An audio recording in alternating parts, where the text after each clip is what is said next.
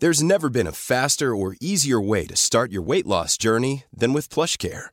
PlushCare accepts most insurance plans and gives you online access to board-certified physicians who can prescribe FDA-approved weight loss medications like Wigovi and Zepbound for those who qualify.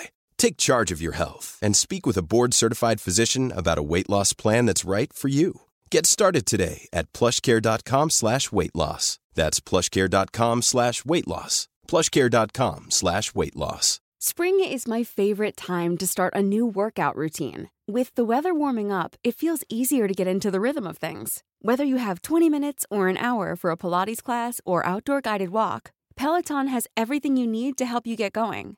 Get a head start on summer with Peloton at onepeloton.com.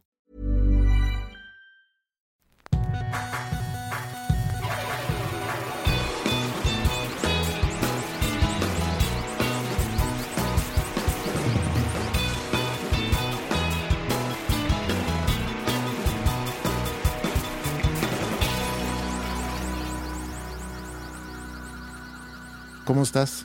Muy bien. ¿Tú? Bien, bien. ¿Qué, ¿Cómo te fue el fin de semana? Bien. Este, estuve aquí en la ciudad de Monterrey, tranquilo, viendo el fútbol con amigos, muy a gusto. Ah, qué bueno. Yo tuve eh, tocada el sábado, que estuvo muy padre, y ya, ya te entiendo mejor, porque después del concierto hubo algunas personas que querían tomarse fotos conmigo. Bien, ¿fue gente de aquí? Eh, ¿De aquí dónde? ¿Escuchas ah, del podcast? Sí, un, un, par de personas sí me comentaron acerca del podcast. Pero como te digo, ya, ya te entiendo un poco mejor el cansancio de, de estarte tomando fotos y así. ¿Ah, sí? ¿Que fue a poco mucha gente o qué?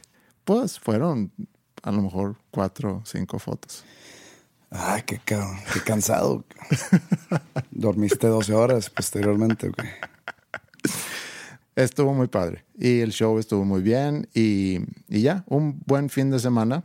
Me quedé pensando mucho y no quiero continuar el tema de la semana pasada realmente, pero me quedé pensando mucho en algo que comentamos en el episodio, que es sobre el odio y el amor y cómo hay personas o cosas o películas inclusive, pero más que nada personas que logran dividir tanto un público entre, entre esos dos extremos. Pueden generar mucho odio o pueden generar mucho amor. Y estaba dando muchas vueltas a eso.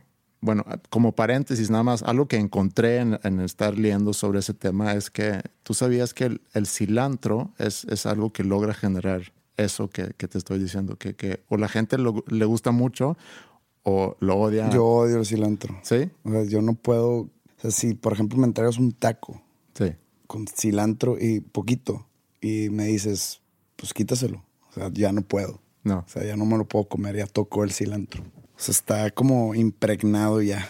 Y el sabor es algo que nada más mi cuerpo no, no lo recibe. Entonces, qué bueno que yo leí sobre eso porque ahorita te voy a dar la explicación por qué es que tú no puedes con el cilantro. Sé que es algo genético. Sí, de hecho. Yo cuando llegué a México jamás había probado cilantro y, y, cuando llegué a México probé cilantro por primera vez y tuve una reacción pues, similar al que tú platicas. Nomás no podía, era un sabor que, que nada más no me entraba. He aprendido a acostumbrarme más al sabor y, ya, ya, me lo, ya lo puedo comer. Algo que todavía no puedo comer es apio. Yo al apio no le encuentro un sabor así ni, ni desagradable ni, ni rico. O sea, me es indiferente. A mí me echa a perder la comida. Pero bueno, regresando al cilantro. ¿Qué tanta comida le echan apio? Pues no, realmente. Aquí a la ensalada de atún, a un clamato. A... No, el cilantro es mucho más común que que el apio. El cilantro es lo peor para comer, para ingerir, para mí. O sea, se hace cuenta que un taco con cilantro es equivalente a que le pones popó a mi taco. es lo equivalente, es exactamente igual. Bueno, los que odian el cilantro lo describen no como tú, como un sabor de, de popó, sino como un sabor como a metal o a jabón. Y el 20%... O sea, no, no me sabes a popó el cilantro. Porque tú no... Ah, espero que no sepas cómo, cómo sepa no, eso. Pero, pues, se huele, ¿no? Pero o sea, no me sabe eso. Yo estoy equiparando sabores. O sea, es tan desagradable. Bueno, el punto ya se hizo, yo creo. Eh, eh, a nivel mundial, porque han hecho estudios sobre eso, el 20% de la gente no, no le gusta el cilantro. más o menos. Y resulta que los que odian tanto el cilantro tienden a tener un gen, como dices tú, que codifica a un receptor que hace que las personas sean sensibles a un químico que se llama aldehído. Eh, y ese es- químico es el que da el sabor tan característico al cilantro. Eh, un paréntesis nada más, hablando de odio y amor. Ok. Pensé que íbamos a discutir sobre cilantro. No. Pero regresando a lo de las personas que logran dividir, porque tú comentaste que, que es algo que tú sientes que tú tienes, que divides la gente entre, entre gente que, que te da mucho amor y gente que te tira mucho hate. ¿Qué es que tiene esa gente que logra provocar ese sentir en las demás personas?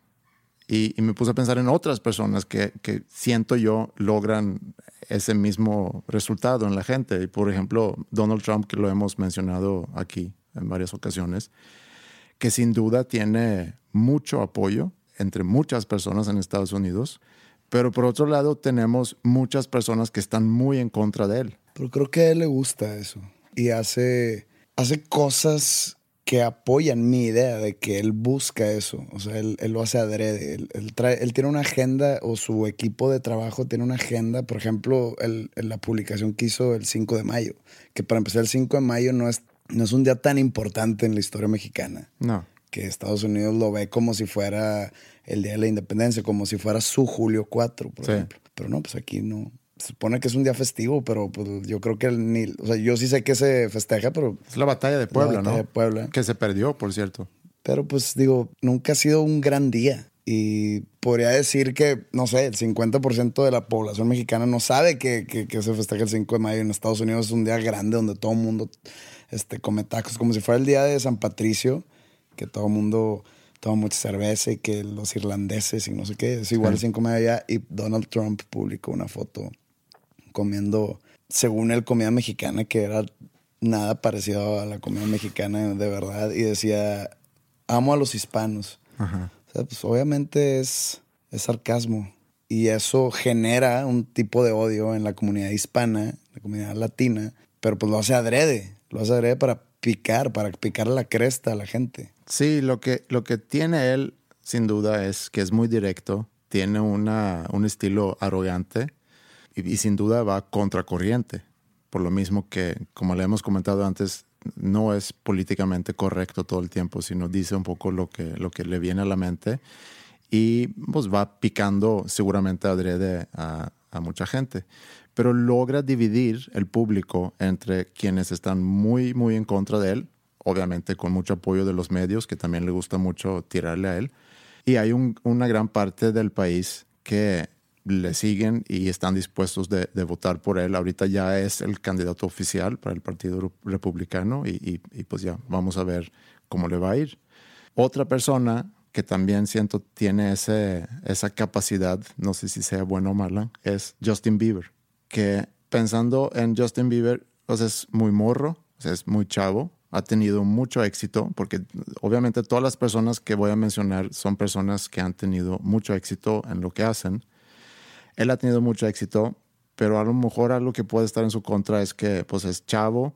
Hay quienes no a lo mejor entienden por qué es amigo de Floyd Mayweather y los que no saben quién es Floyd Mayweather es yo creo que no sé si ya se retiró. Se retiró, pero es de esos que yo creo que va a volver, un boxeador. Sí, el mejor del mundo se puede decir. Pues ¿no? Floyd Mayweather es de los mismos, es- puede entrar a esa lista también. Sí, Justin Bieber, aparte yo creo que porque empezó muy, muy, muy chico, sí, él tuvo como que una racha de varios años donde cometió muchos errores. sí, como un adolescente, adolescente chiflado, ¿no? Sí, ándale. Entonces yo creo que eso le generó un poco de, de adversidad. Pero pues ya, digo, yo no soy fan de él, no me gusta su música, que lo contrario a la mayoría de la gente que, hasta gente de mi edad y hombres, ahorita es de que sí, Justin Bieber, ya, es- ya son believers. y pues la verdad yo no, no, no me gusta su música, la respeto, cool, pero no, Sí. no, la escucho. Pero sí, o sea, es, esos antis que tiene, yo creo que tiene mucho que ver porque está muy chico, tu- obtuvo éxito a sus, no sé, 16 años. Sí, yo creo que era antes, multimillonario y, y pues nace mucho de envidia de gente y demás, entonces. Otro como Donald Trump y Justin Bieber siento es Tom Cruise. Tom Cruise es sin duda un actor con mucho éxito. Ha tenido muchas películas que han, han ido muy, muy bien en, en las taquillas. Pero también es considerado como un poco raro el hecho que sea cientólogo, yo creo que no le favorece en ese sentido.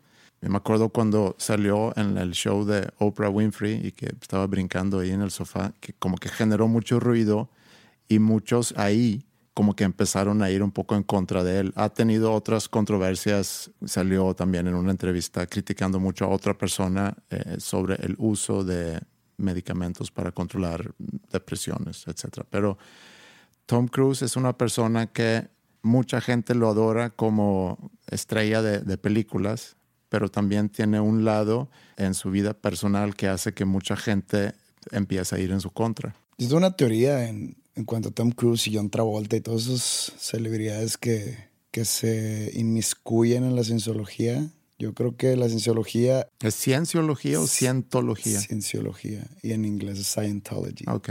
La cienciología tiene tanto dinero por X o razón que no estamos aquí para tocar. Es por, o sea, le, le cobra a sus Miembros. a sus miembros les cobra grandes cantidades por cada vez que pasan de nivel, se puede decir. Y por entrar y por cumplir un año te cobran y cosas así. Entonces, pues yo creo que necesitan voceros pesados. Entonces, se, van, se, van, se van a la industria de Hollywood, se agarran a alguien. O sea, yo en verdad no creo que Tom Cruise crea en las cosas que, que doctriniza la cienciología. Ajá. Porque Pero ¿cuál es el beneficio para él entonces estar ahí? le han de pagar un dineral por ser, por ser vocero. Y él, él sabe en qué problema se va a meter.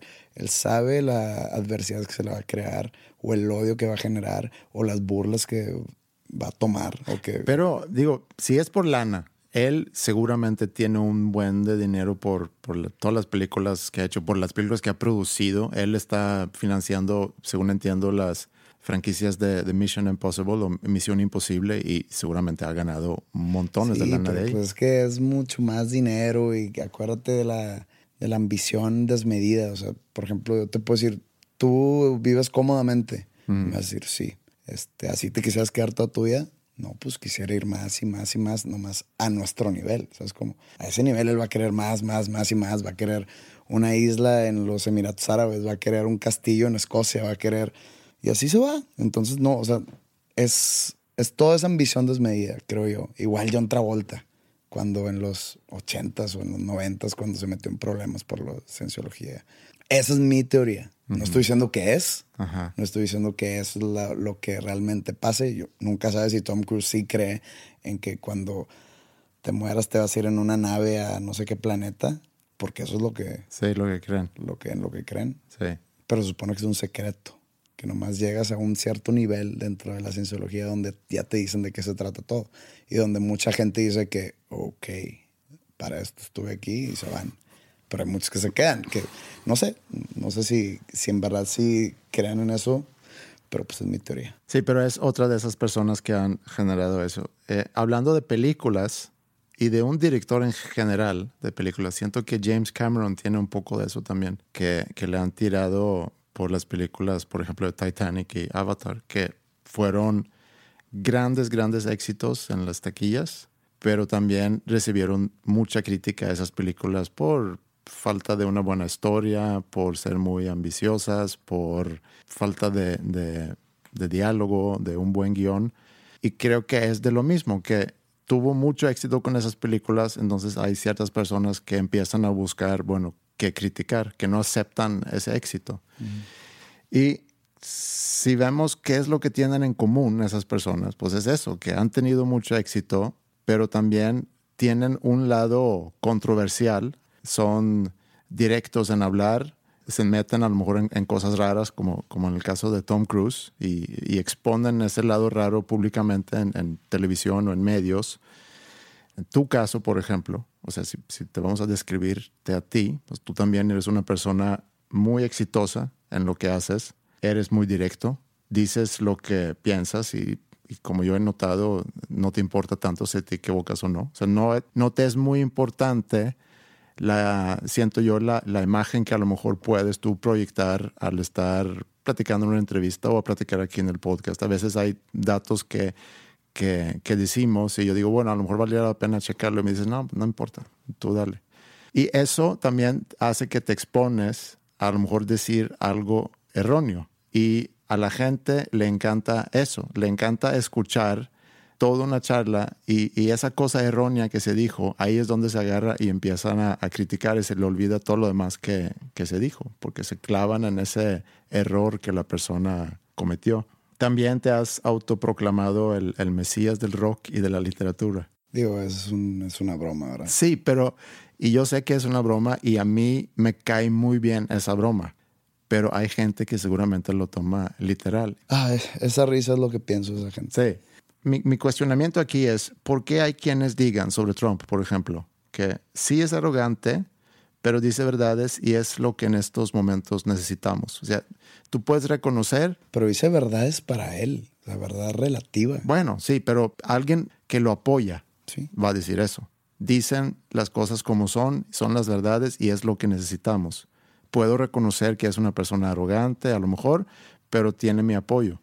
Hay gente que dice lo mismo, pero que van al otro lado. Dicen, por lo mismo no lo soporto, por lo mismo lo odio y por lo mismo le tiro en, en redes o en donde sea. Y creo que pasa lo mismo con, con Justin Bieber, pasa lo mismo con Tom Cruise y como hemos visto, pues pasa lo mismo contigo.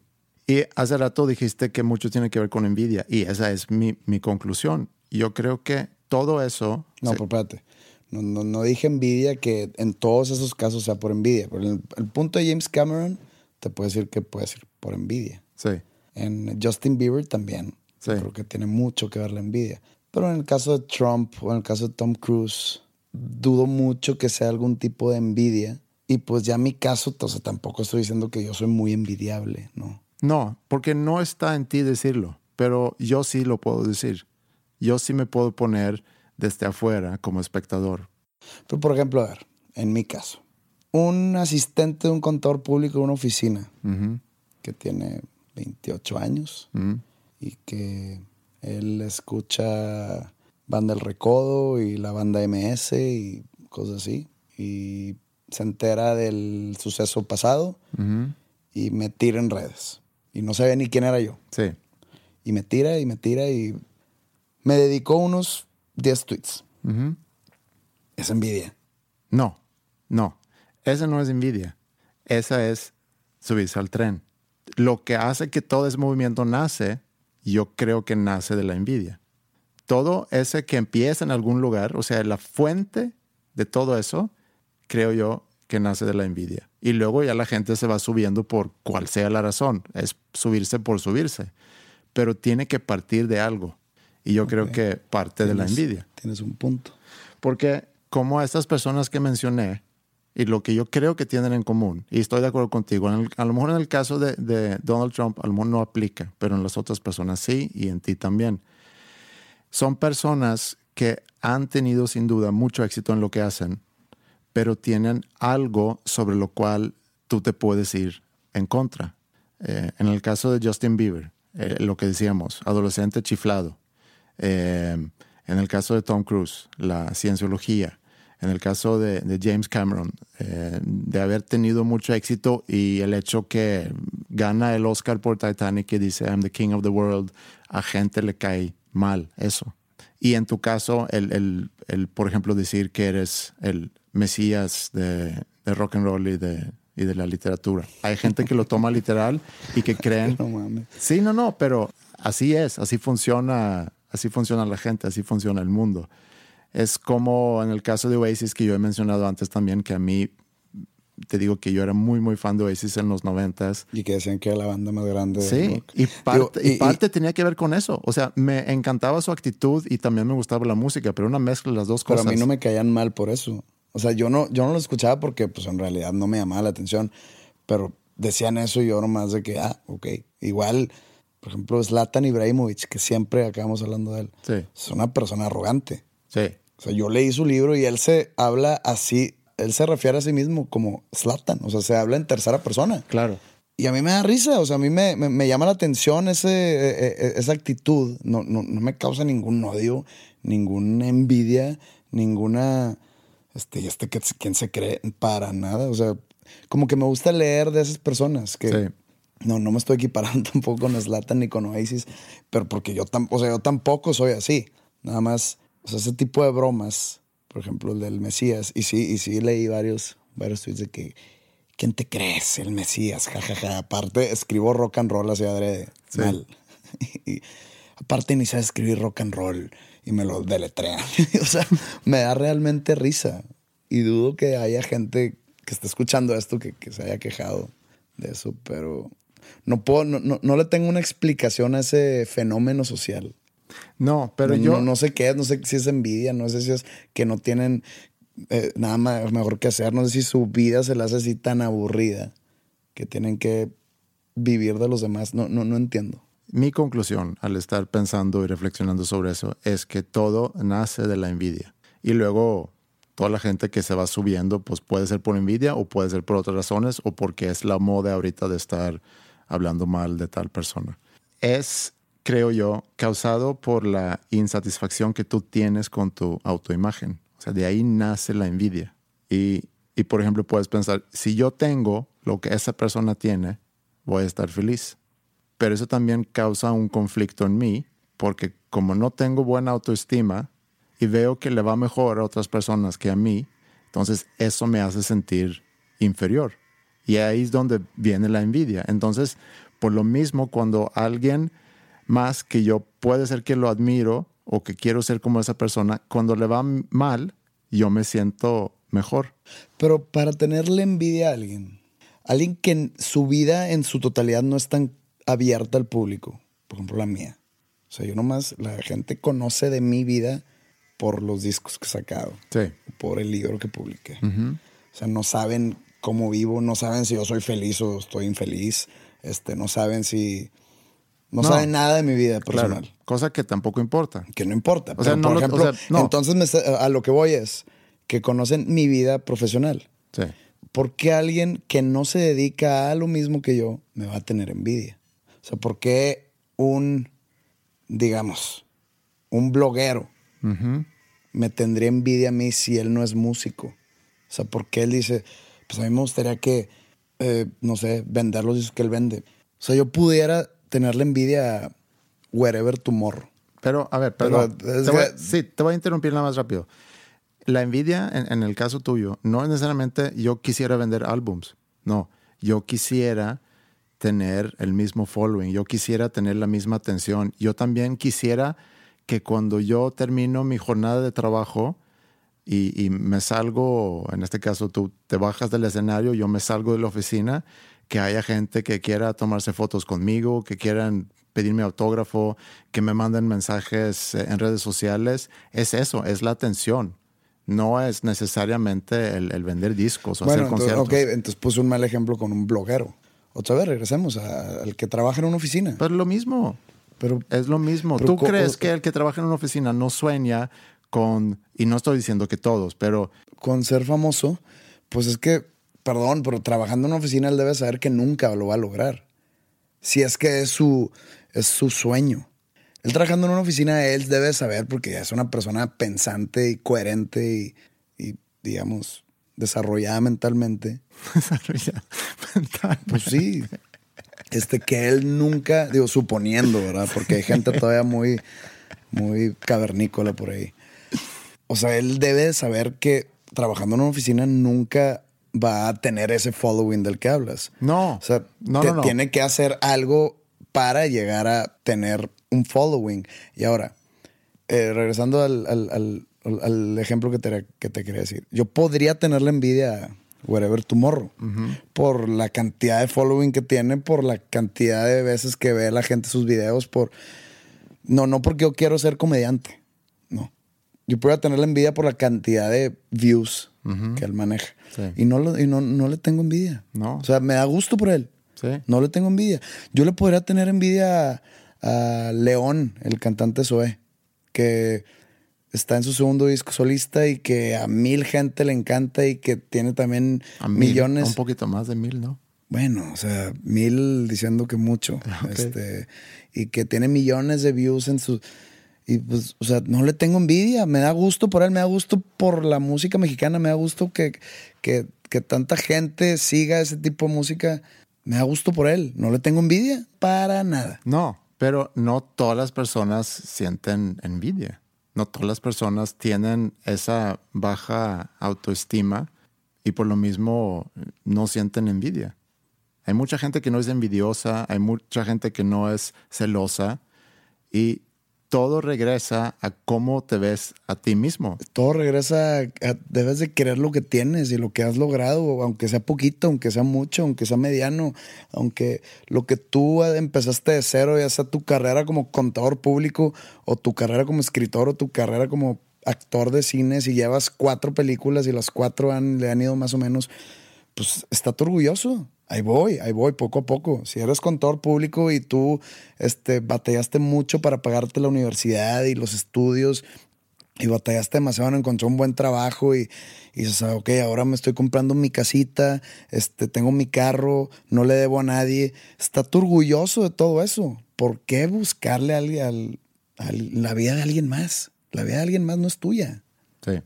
Yo vengo de una banda muy exitosa que no le pide a nadie, nada a nadie saco mi disco solista, si vendí 50 discos, bueno, estoy orgulloso de mi disco y ni modo, no, no funcionó. Pero pues ahí está y sí, lo saqué y yo voy a hablar de mi disco fracasado. Pero voy a hablar porque es mi disco. Sí. Y no, y no quisiera otra cosa más que lo que yo tengo y lo que yo he creado y estoy orgulloso de. Estoy dando mi ejemplo como posible envidioso. Pero también es el ejemplo del deber ser. El, que no te pongas como juez sobre la vida de los demás y, pensar que tú tienes la verdad absoluta de poder decir quién merece o no tener éxito, porque también es muy relativo. O sea, no es que nadie merece o no merece tener éxito, eso está en manos del público. El público va a decidir si podemos tener nuestra opinión. Yo puedo cuestionar el que hay programas de la televisión, como hemos comentado aquí antes, de la televisión mexicana, que no entiendo por qué tiene tanto público, pero no lo tengo que divulgar. No me voy a poner en un plan de sentir envidia por quien logra tener éxito. Lo puedo cuestionar y puedo preguntarme por qué será. Tratando de concluir, nada más, entonces no es la envidia, dices tú. En algunos casos sí. En, regresando al caso, al, a mi propio caso, mm puede ser que tenga, no estoy diciendo que así nació, que haya nacido por envidia. O sea, que alguien, el, la persona que subió el video, que no tengo idea de quién es, o que lo editó y subió esa parte, pudo haber, eh, su motivación pudo haber sido la envidia. No estoy diciendo que fue, pudo haber, y a los demás se subieron. Pero lo que sí te puedo decir es que la envidia intensa se convierte muy fácilmente en odio, en enojo y en violencia. Y ese enojo odio y violencia creo que tiene la capacidad de jalar a otras personas y aunque esas personas no se suman por envidia, se suman por, por ese espíritu de poder linchar a alguien. Yo sé que es, gastas 20 segundos en tuitear algo, pero sí. ¿por qué? ¿Qué gana? No gano nada. No, no gana nada, no ganas nada, no ganamos nada y a lo mejor ya con eso podemos enterrar a ese tema y y seguir adelante. Okay.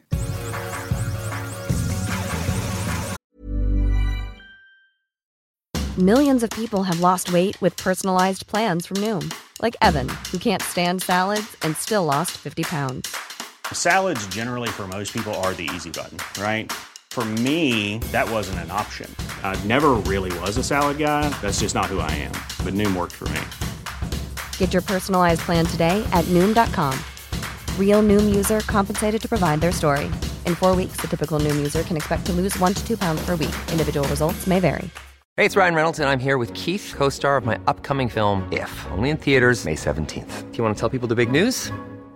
All right, I'll do it. Sign up now and you'll get unlimited for $15 a month in six months of Paramount Plus Essential Plan on us. Mintmobile.com slash switch. Upfront payment of $45 equivalent to $15 per month. Unlimited over 40 gigabytes per month. Face lower speeds. Videos at 480p. Active Mint customers by 531.24 get six months of Paramount Plus Essential Plan. Auto renews after six months. Offer ends May 31st, 2024. Separate Paramount Plus registration required. Terms and conditions apply if rated PG.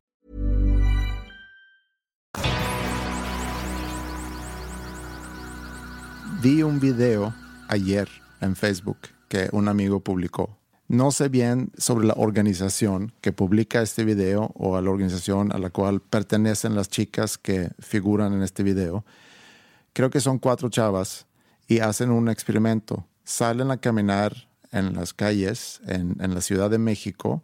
Ahorita te voy a enseñar el video, tú a puedes describir cómo van vestidas, si tú ves algo raro. Lo que quieren exhibir con este video es cómo las mujeres muchas veces son tratadas al caminar por las calles, en este caso en la Ciudad de México, pasa también en otras ciudades en todo el mundo, pero, pero aquí usaron la Ciudad de México como ejemplo. Eh, es más, te quiero enseñar el video para ver qué, qué piensas tú. Ok. Voy a leer. Somos cuatro morras que viven en la Ciudad de México. Como muchas, todos los días nos acosan, nos gritan y nos ofenden en la calle. Quisimos salir a preguntarles a nuestros acosadores qué tienen que decirnos. Bueno, vemos a, dos chicas caminando en lo que parece ser el centro histórico de la Ciudad de México, vestidas de negro. Se ven normal, no se ven muy reveladoras ni, ni para nada para que estar recibiendo esos, esos piropos, entre comillas. Hasta lo mueven más. Mm. Chinita, me caso, ¿eh? Buenas noches. Están ahora como que en un parque con bancas.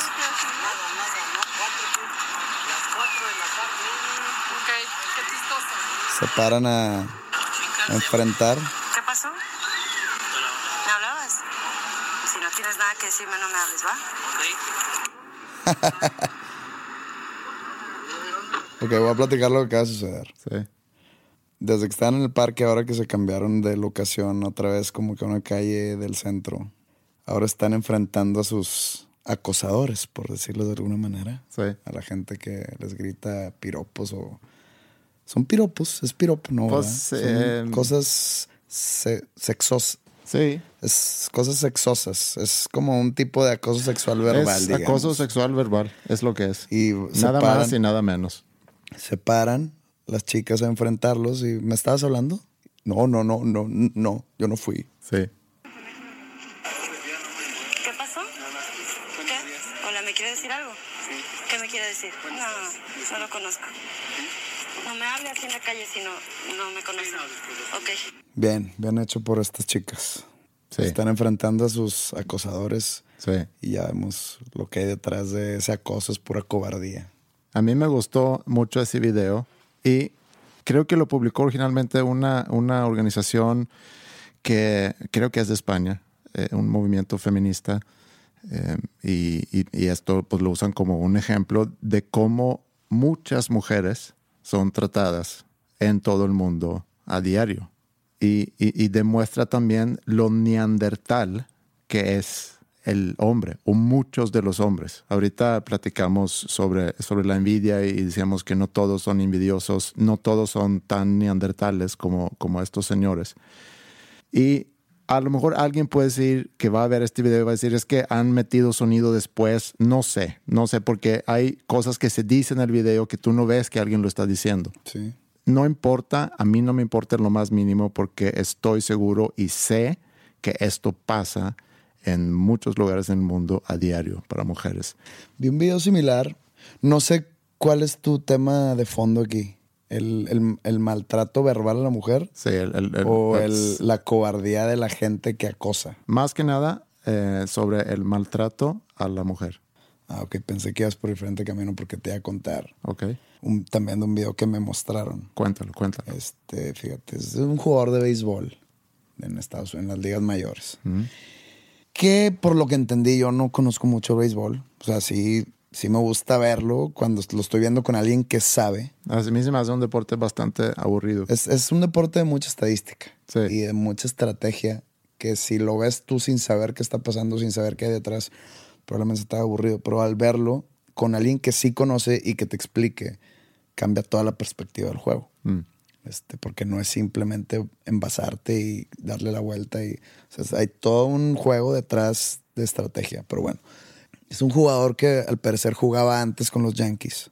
Se fue de los Yankees y jugó en otro equipo. No, no me acuerdo en cuál es y no me acuerdo qué jugador es. Y creo que recientemente acaba de regresar a los Yankees. Y uno de esos conductores de televisión nocturna, que creo que es Jimmy Fallon, hace como que un, un experimento social como el que acabamos de ver. Todo el, el- el hate que esta, este jugador es blanco de, de los aficionados de Yankees que está regresando el jugador al equipo. ¿Pero por qué recibe hate? Porque creo que se fue el- el- de, de los Yankees a un equipo direct- eh, rival, Rival, directo. Y luego regresa a los Yankees. Entonces, pues lo odian entre comillas. Hace cuenta que se fue de Real Madrid, se fue a Barcelona y se regresa al Real Madrid. Haz de cuenta. Eso es lo que tengo entendido. Entonces están en, como en Central Park, en Nueva York, y ponen como que un póster gigante, como que de vida real, o sea, de tamaño real del jugador. Y va pasando gente y, y hay una persona ahí que dice, oye, ten- tenemos un póster aquí de, no sé, John Smith, vamos a ponerle. ¿Hay algo que le quieras decir? O sea, se supone que son fanáticos de los Yankees, ¿no? Y le empiezan a mentar la madre y a pintar dedos y ¡boo! y no sé qué. De repente, detrás del póster sale el jugador. y, lo, y cuando lo ven, van, le dan la mano, lo abrazan y de que, ¿cómo estás? Y dame una foto, ¿me puedo tomar una foto? O sea, es eh, eh, esa cosa del humano que realmente no entiendo. ¿Por Sí. qué no eres coherente o lo valiente posible de si le tienes algo que reclamar porque le estás pintando un dedo un segundo y al otro segundo lo estás abrazando? Sí. Reclámale, oye, ¿por qué te fuiste? Sí. Porque ahora quieres regresar, no. O sea, no entiendo eso. No, es Pero, muy... pero ya veo que no vas por ahí. No, no, no, pero... pero Porque creo- estas chicas se voltean a, a enfrentar al que les dijo de que en esa cola sí me formo, no sé. Sí. De que, perdón, ¿decías algo? Sí. Porque el, el neandertal no dice, no, pues me gustó tu trasero. Y pues soy maleducado y te lo estoy diciendo. Sí. No sé, en vez de, no, no, señorita, buenas tardes, ¿cómo le va? Sí.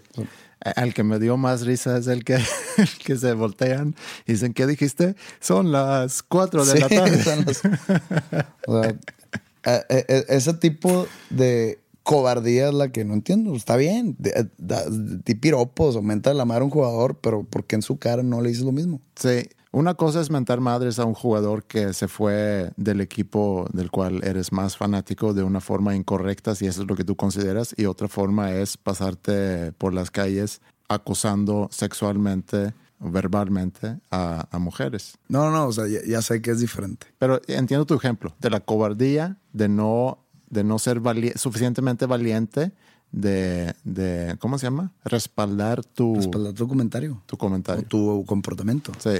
Obviamente por curioso me metí en ese video en Facebook para ver todos los comentarios, o sea, ver el debate, y obviamente muchos comentarios diciendo lo que acabamos de decir nosotros, que, que neandertales, que cobardes, que no puede ser que, que esa gente no puede dejar que, que las mujeres puedan transitar libremente por las calles sin recibir comentarios sobre su aspecto, sobre su físico, como si fueran objetos. Sí, to- todo eso sí sale ahí, pero también salen esas personas diciendo que es que el respeto a la mujer también, ¿por qué se habla tanto del respeto a la mujer? Deberíamos respetar a todos, no nada más eh, las mujeres, también los hombres merecen respeto. Eh, algunas personas diciendo, pues es que no está tan mal que te digan eh, buenas tardes o, que te chiflen tantito. La mayoría de esos comentarios obviamente vienen de hombres y también había muchos hombres defendiendo a las mujeres y, y reclamando a, a los, a los otros hombres que aparecen en este video. Y, y también había hombres diciendo que no pongamos a las mujeres en un pedestal, etcétera, etcétera.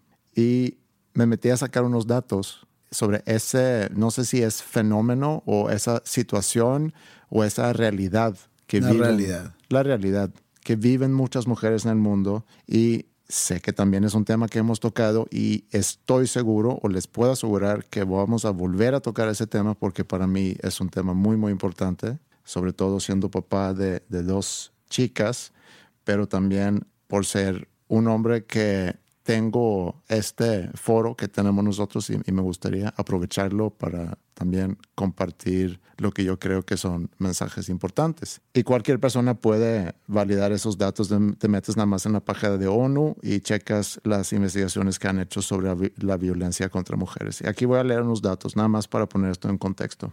Una de cada tres mujeres sufren abuso físico o sexual. 43% de mujeres en países de la Unión Europea, porque pudiéramos pensar que eso nada más pasa en el tercer mundo, en, en países subdesarrollados o en países con una cultura Machista. machista. No, pasa en todos lados. 43% de mujeres en países de la Unión Europea ha sufrido de alguna forma de violencia psicológica y de todas las mujeres que fueron matadas en A el ver. mundo. Te voy a interrumpir. Sí. Este video que me acabas de mostrar, lo que los hombres están haciendo es violencia psicológica. Esto O sea, no- para mí es abuso verbal. No estoy condonando eso que hacen, pero no lo voy a exagerar tampoco. Eso no es violencia psicológica. No, pero aquí lo que te estoy leyendo son datos. Violencia psicológica es que todos los días te estoy diciendo que eres una tonta, que no sirves para nada, que tu lugar es aquí en la casa, no me importa nada tu opinión. Ok, sí, sí, sí. Sí, eso es violencia psicológica. Pero, Pero ah, el video no ah, es un ejemplo de violencia ah, psicológica. perfecto, nada más ac- Aclarándolo. aclarando. De todas las mujeres que fueron matadas en el mundo en el 2012, casi la mitad fueron matadas por su pareja o miembro de la familia, comparado con solamente 6% de los hombres matados en el mismo año. Y eso habla sobre el abuso que la mujer, inclusive, no solamente en la calle, puede tener en su familia, en su casa, con su pareja. Más que 700 millones de mujeres vivas hoy fueron casadas mientras eran menores de edad y más de una de cada tres de ellas tenían menos de 15 años. Ay, están bien exagerados esos números. Pues son, son números. Yo sé de la ONU, pero dice, una de cada, el- el- la primera estadística que diste, una de cada tres mujeres es abusada físico o física sexual. o sexualmente. Sí. Una de cada tres. Sí. Muy alto, creo. Es demasiado. Me voy más por una de cada diez. Pero ¿quién eres tú? No soy nadie, nadie. Estoy, estoy hablando a ojo de buen cubero. Pero basándote en qué. en que es demasiado alto el uno de tres. Pero en lugar de que te da miedo ese número, No, no, no, no, no. Vas por el lado No es- de- Me de sorprende. Si sí es verdad, me sorprende. Del mundo machista, del mundo abusador de mujeres. Se me hace muy alto. No sé de dónde está eh, eh, esta. No sé de dónde viene esto que te digo. Se me hace estudios, muy alto. estudios que no, han no, hecho. no, lo que yo te estoy Ah, ok. diciendo. Se me hace muy alto a mí. Uno de cada tres. Y también la, la otra que dijiste de, de no sé cuántas miles de mujeres al año son este, matadas por su cónyuge o por un miembro de la familia. Se me hace bien alto. Para mí. ¿sí? Yo sé que estás leyendo este, estadísticas de la ONU. Pero bueno, Mira, prosigamos. no, pero para comentar acerca de eso, pon tú, pon tú que es alto. Y alto en el sentido ligeramente exagerado. Pon tú. ¿Qué más da? Aquí el tema es que es algo que sin duda sucede en el mundo y nos enteramos Sí, sí, sí. a diario sobre casos de mujeres maltratadas. Ha habido muchos casos en este país y ha habido de muchos otros países. Entonces, si el dato es uno de tres, uno de cinco, uno de seis, Yo, si es a lo que vas, yo creo que el uno de tres sataniza de- en demasía al hombre. y yo te voy a decir que estoy de acuerdo con que satani- satanicemos, se dice, al hombre. Sí, Estoy porque es el, que, es el eso. que abusa de. Sí. Pero ya hablar de uno de tres, eso eleva todavía la sa- satanización del varón. Que yo siendo hombre, digo, a ver.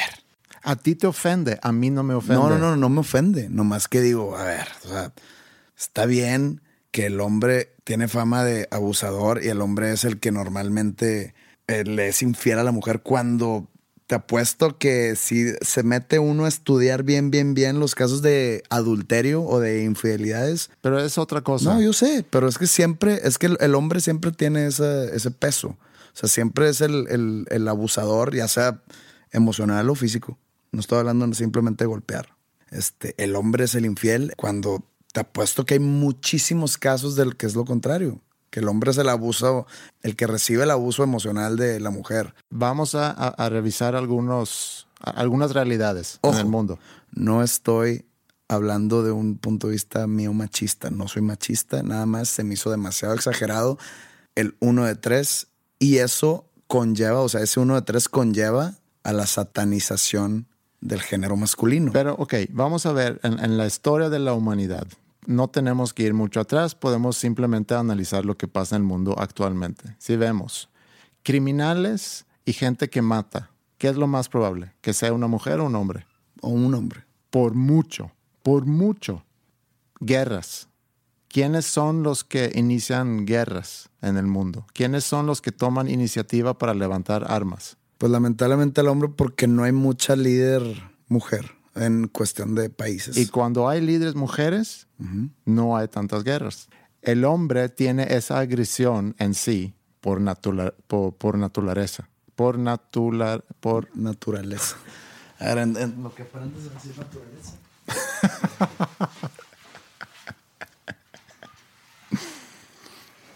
naturaleza. naturaleza.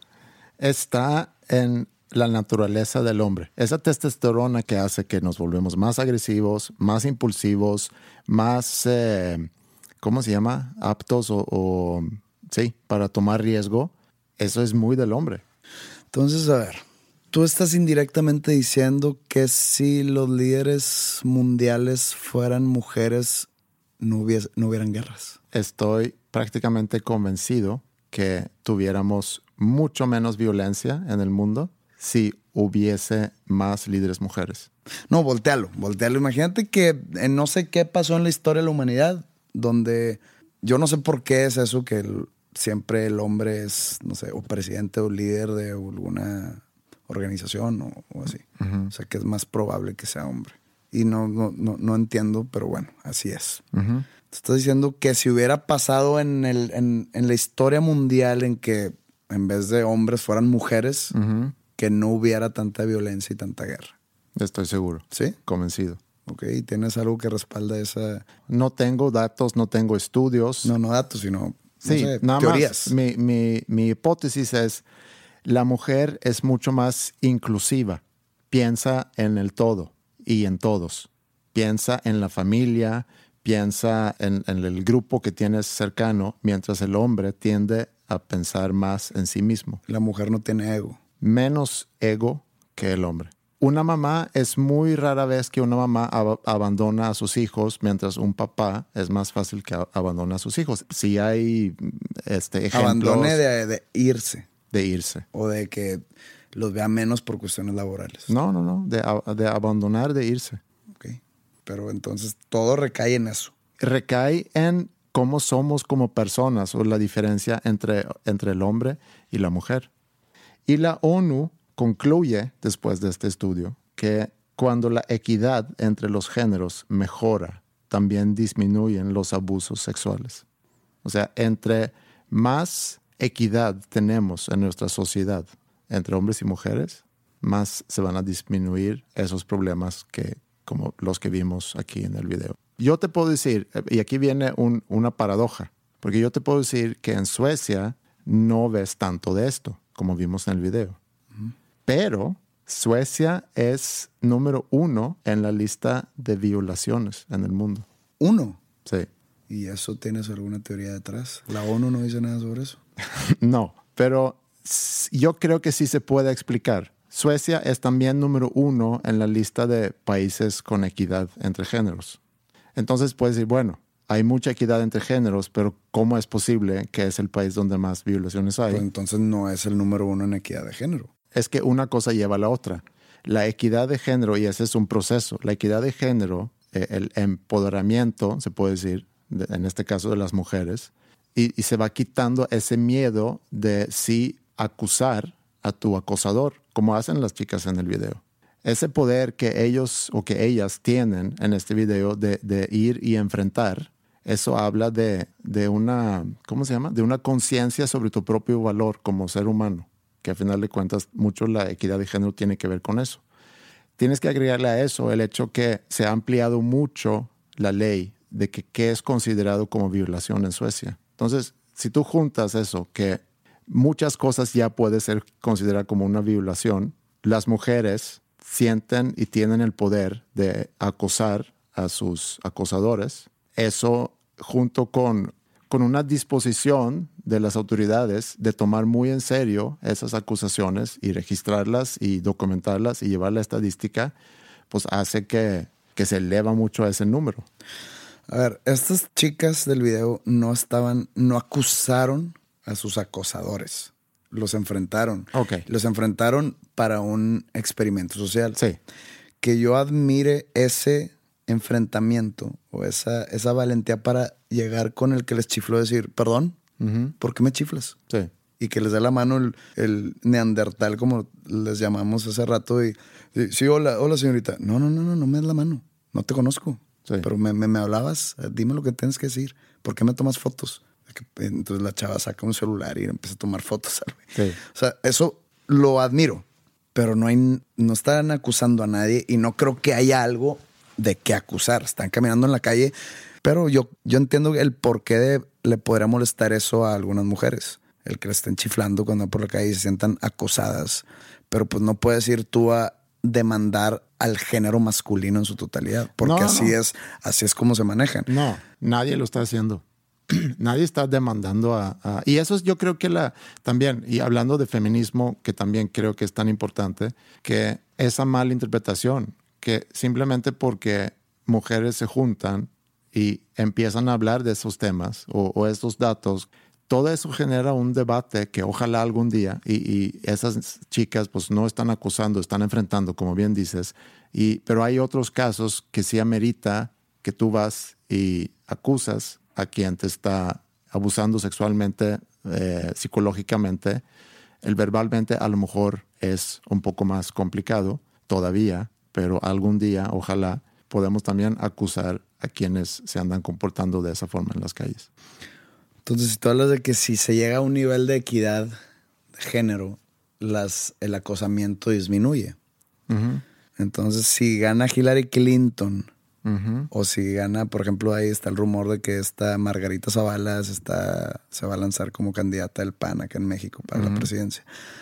Si el país más poderoso del mundo tiene una presidente mujer, estoy diciendo que sería más que una victoria para el país, sería una victoria para el género femenino. Sí lo es. Yo Como creo- decir que Obama fue una victoria para la raza afroamericana. Sí, sí lo es, pero también depende qué vas a hacer con ese poder. O sea, sí es un mensaje que como mujer puedes llegar a ser presidenta. Sí, como afroamericano puedes llegar a ser presidente. Sí es un mensaje, pero también depende qué vas a hacer tú con ese poder. Es un mensaje que, que el, que el mundo está avanzando, está progresando, que ya uh, definitivamente. Pero pues las mujeres también lo podrían hacer mal. Lo hacen bien, pues está la canciller de Alemania, Angela Merkel. Lo hacen mal. La presidenta de Brasil, está Rousseff, lo, lo hizo muy mal y este, corrupta hasta el tronco.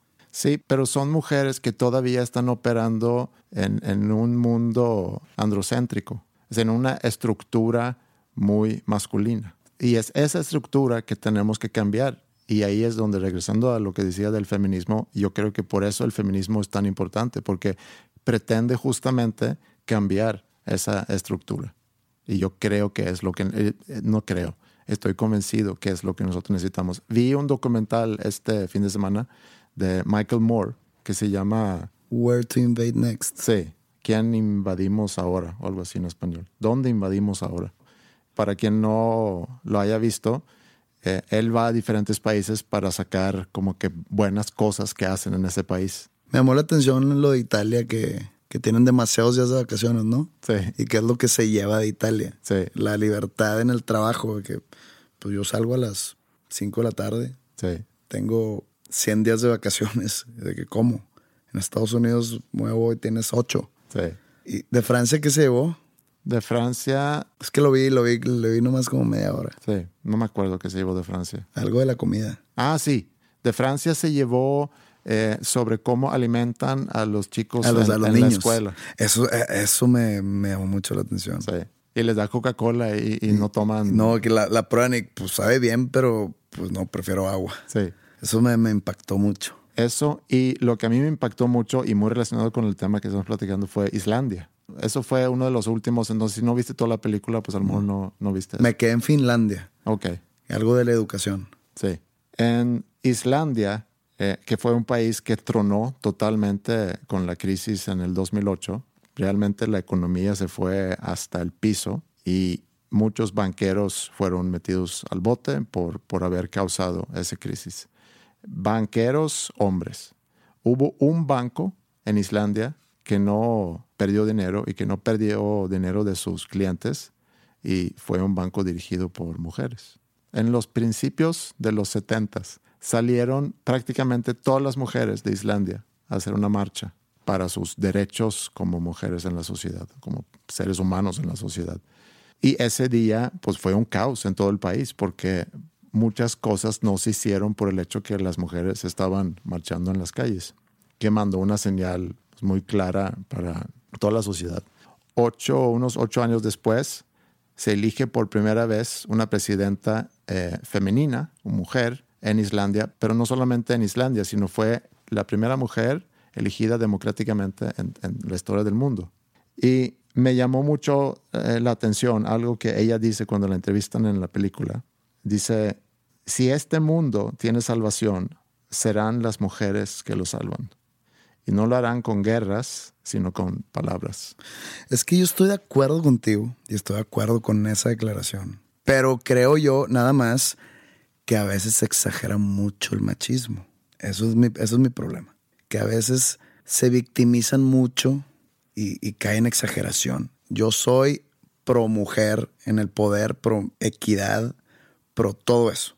Y sí estoy de acuerdo con esa declaración que hizo... Se llama Vigdis Finn Bogadottir. Bueno, la señora Bogadottir. Yo estoy de acuerdo con ella. Estoy de acuerdo que las mujeres en el poder, sin tener una, una agenda escondida, sería algo bueno para la sociedad. O solamente estoy en contra de que se exagere o se maximice el machismo. No estoy de acuerdo con eso. Sí, pero cuando un problema es tan grave como sin duda es, a lo mejor a veces se tiene que exagerar para que a la gente le llame la atención y para que empiecen a reflexionar sobre el tema. Y no estoy diciendo que son datos exagerados, creo que no lo son, pero independientemente. Pero ¿por qué no manejamos, en vez de tratar de que el mundo cambie de manos a las mujeres, ¿por qué no vamos por un mundo sin exageración? Sí, pero por ejemplo, Islandia ahí es un buen, es un buen ejemplo donde cada vez hay más mujeres en posiciones de poder en empresas, eh, en, los consejos de, las empresas. Yo creo que es obvio que necesitamos darle muchísimo más lugar a las mujeres en, lugares de poder. Y eso sobra decirlo. Yo creo que hay mucho miedo, hay más miedo de la mujer en desarrollar, hacer cosas importantes. Hay más conformismo de la mujer en, en cuestión de que, pues sí, soy muy inteligente, soy muy capaz, pero pues mi lugar siendo mujer es nada más quedarme callada. Creo que hay mucho de eso. Sí, pero ¿por qué es eso? Porque así fueron criadas. Porque, otra vez, es la estructura de la sociedad. Sí, es lo que dicta la historia. Sí, y esa es la estructura que tenemos que cambiar. Si no existiera esa historia, si la historia fuese al revés, la mujer sería, y eso es entre comillas, el sexo fuerte y el hombre sería el sexo el inferior. No estoy diciendo que la mujer sea el sexo inferior, pero sería el hombre sería el, el sumiso y la mujer sería la que ordena el mundo. O sea, no es porque la naturaleza del hombre que lo, es lo que lo hace así, es lo que el mundo y la historia lo ha puesto en esa posición. O sea, yo creo que la mujer tiene igual de ego que el hombre, que la mujer tiene la misma ambición del hombre en su naturaleza. Y que si en una posición donde la mujer tuviera la misma oportunidad que el hombre, sería igualmente de corrupta, de ambiciosa, de soberbia, de lo que tú quieras, que no ha pasado porque no ha dado la oportunidad. Pero yo sí estoy pro al cambio. O sea, a mí me gustaría una presidenta mexicana. Sí. Vivirlo, vivirlo ahorita, en mis años mozos, ahora que, que si es verdad el rumor que Margarita Zavala se, quiere lanzar de candidata presidencial, yo votaría por ella. Pero tampoco puedes votar por No por el simple hecho que es mujer. No, no, no. Quiero ver qué hay detrás.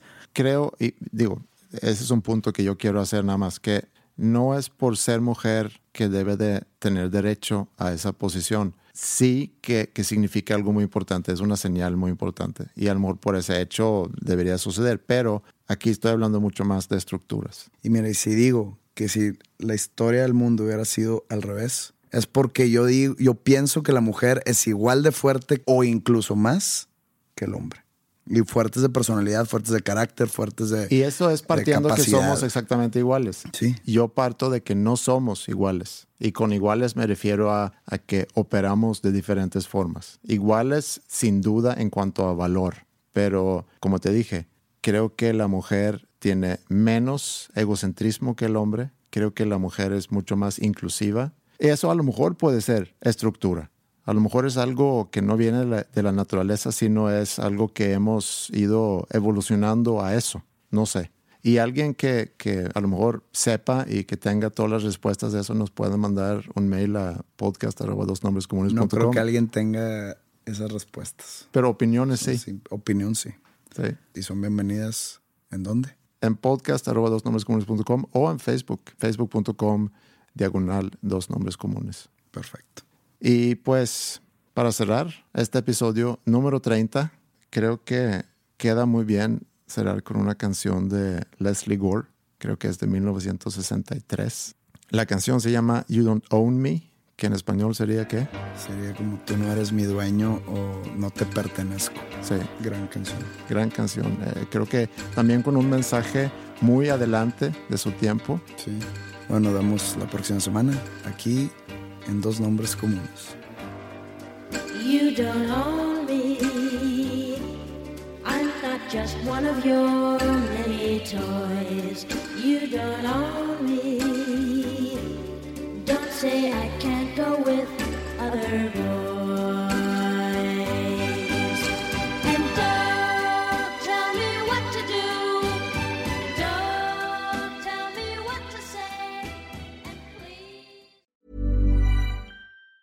Planning for your next trip? Elevate your travel style with Quince. Quince has all the jet setting essentials you'll want for your next getaway, like European linen, premium luggage options, buttery soft Italian leather bags, and so much more. And it's all priced at 50 to 80% less than similar brands. Plus, Quince only works with factories that use safe and ethical manufacturing practices. Pack your bags with high-quality essentials you'll be wearing for vacations to come with Quince. Go to quince.com/trip for free shipping and 365-day returns.